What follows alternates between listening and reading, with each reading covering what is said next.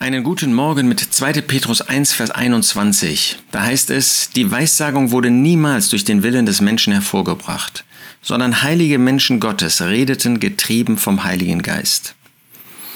Es ist wirklich schön und es ist ähm, für uns hilfreich, dass nicht nur ein Schreiber des Neuen Testamentes, sondern mehrere über Inspiration schreiben.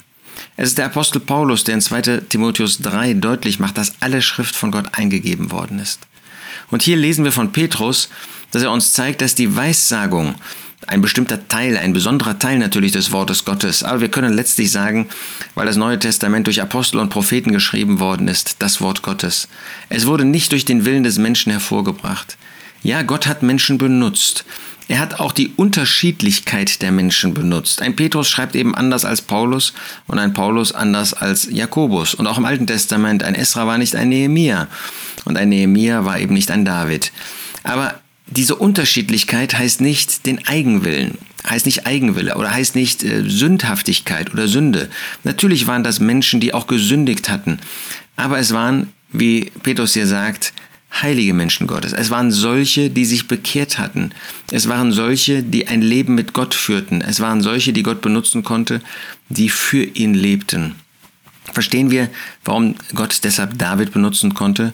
David ist auch schwer gefallen, aber er ist immer wieder umgekehrt, er hat immer wieder ein Bekenntnis abgelegt, er hat immer wieder ein Leben für Gott geführt. Wir finden fast nichts von Salomo, aber wir finden viel von David.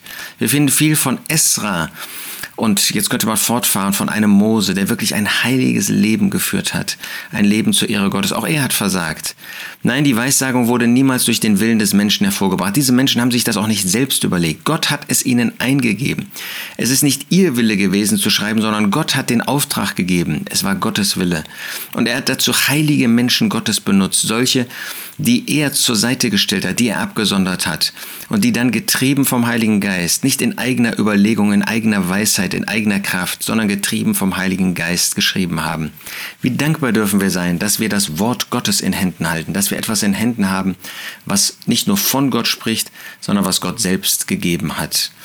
Die Weissagung wurde niemals durch den Willen des Menschen hervorgebracht, sondern heilige Menschen Gottes redeten, getrieben vom Heiligen Geist. Gott sei ewig Dank dafür, dass er uns das Wort gegeben hat, das vollständige Wort, zu unserem ewigen Segen.